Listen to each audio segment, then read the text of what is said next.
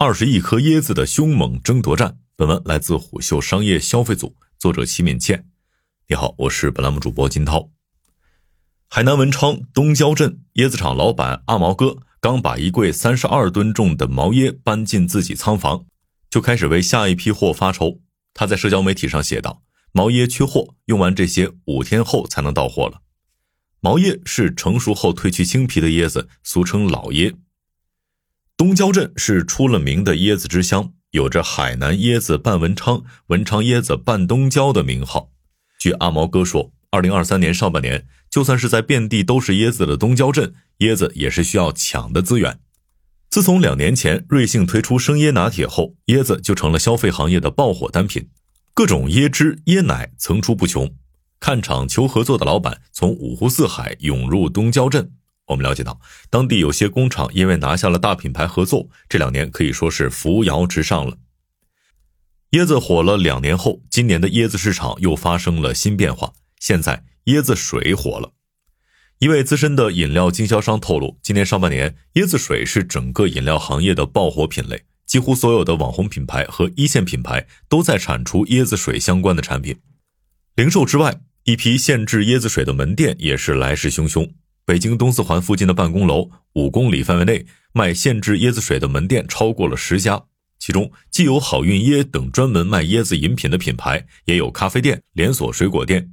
目前椰子水市场还没有绝对的头部品牌出现，所以各家都在尽自己最大能力去跑马圈地。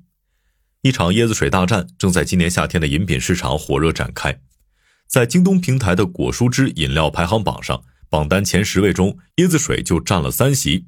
其中最火的 if 牌椰子水已经连续霸榜四十一天了。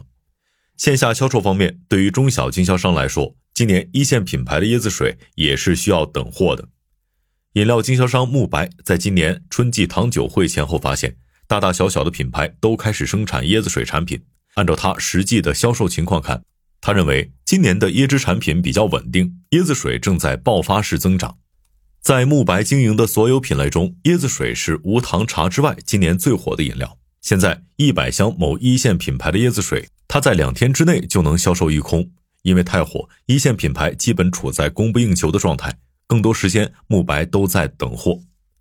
零售之外，在茶饮门店端，现制椰子水也是今年的爆品。好运椰联合创始人恩佐告诉我们，去年八月他们开了首店，主打的是现制椰子水和其他椰子类饮品。从去年到今年年初，好运椰已经完成了三轮融资。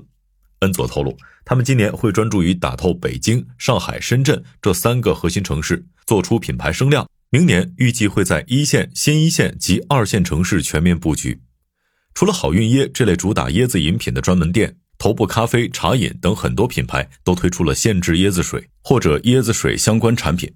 我们了解到。某新锐头部咖啡品牌今年就在海南签下了大量粉色椰子水订单，还用粉色椰子水打造出好几个爆款。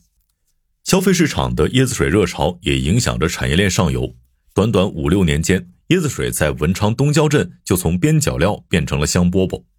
椰子水有椰青水和椰黄水两种，椰青是由青皮椰去皮加工成的，而椰黄是由毛椰打磨而成的。国内的椰黄水基本都是东郊镇生产的。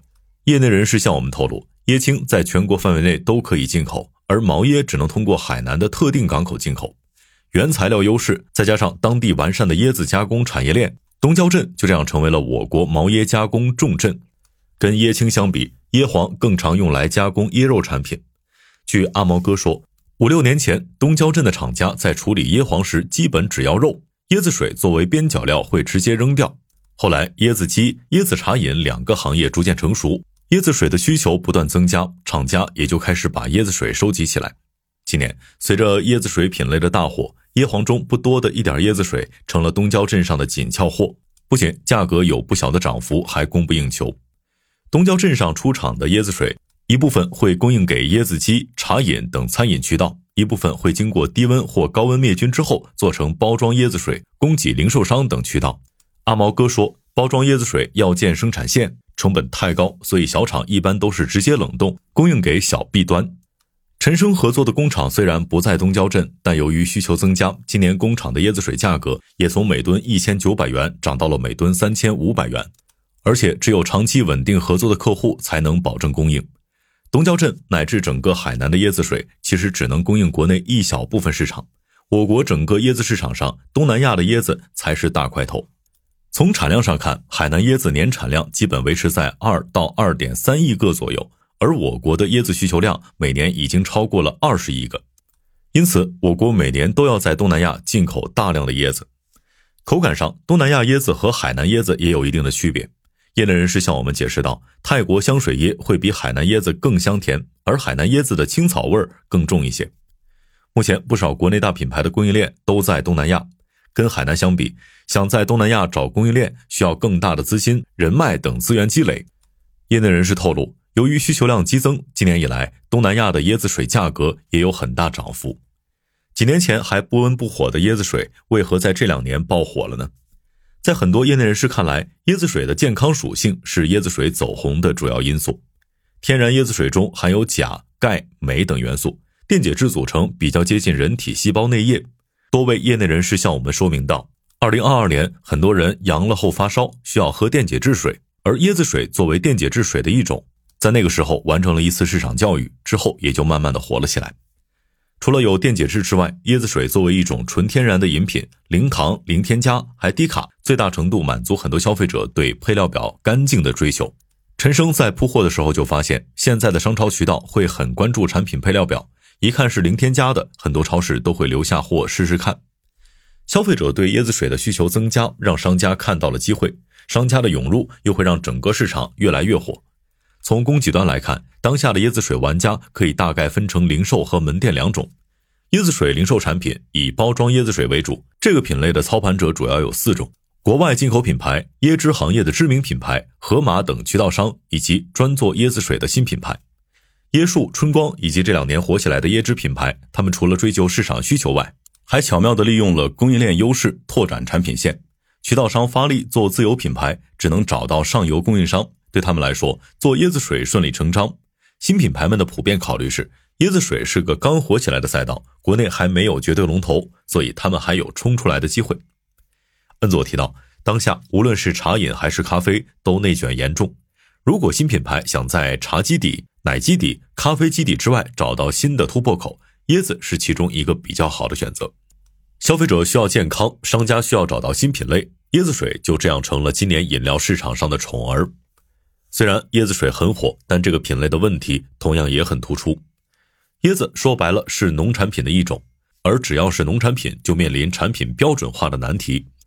就算是一棵树上结的果子，味道都不太一样，更不用说不同产地、不同气候生产出来的椰子口味了。生产椰汁的时候会加椰肉调节，很多椰汁产品也会通过加糖来保证口感和标准化。纯椰子水的口感直接取决于椰子本身，所以很难标准化。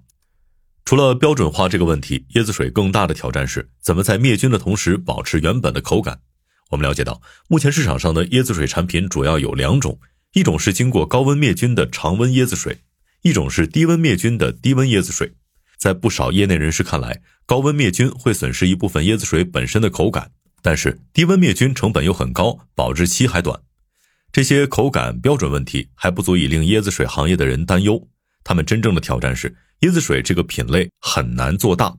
行业内人士透露，几年前我国椰子汁市场规模大约有二百亿，而椰子水只有几亿元。跟饮用水、碳酸饮料、茶饮料相比，椰子水的消费门槛要更高一些。一方面，椰子水的价格更贵；另一方面，爱喝椰子水的人也相对较少。而且跟咖啡相比，椰子水也没有明显的成瘾性。而且，椰子水产品同质化也很严重，这点在零售端的常温包装椰子水品类上表现得尤其明显。目前，除了某些大品牌会自建工厂，大部分包装椰子水品牌都是自己做品牌、市场销售等，生产环节则是找海南或者东南亚的工厂代工。由于门槛低，产品同质化严重，或许等到明年椰子水的增长趋于平缓后，不少小品牌就会被淘汰出局。做门店业态的椰子饮品专门店，在产品创新方面会更好一些。恩佐告诉我们，目前好运椰门店的库存单位已经超过了二十种。目前，他们也在做更多新的创意尝试，比如椰子加冰淇淋、椰子加各类水果等。总体来看，椰子水还是一个很小的品类。今年的椰子水大战更像是一场卡位赛人人都想往前冲搏出一个机会但真正能留下来的或许还是少数派。好以上今天商业动听下期见。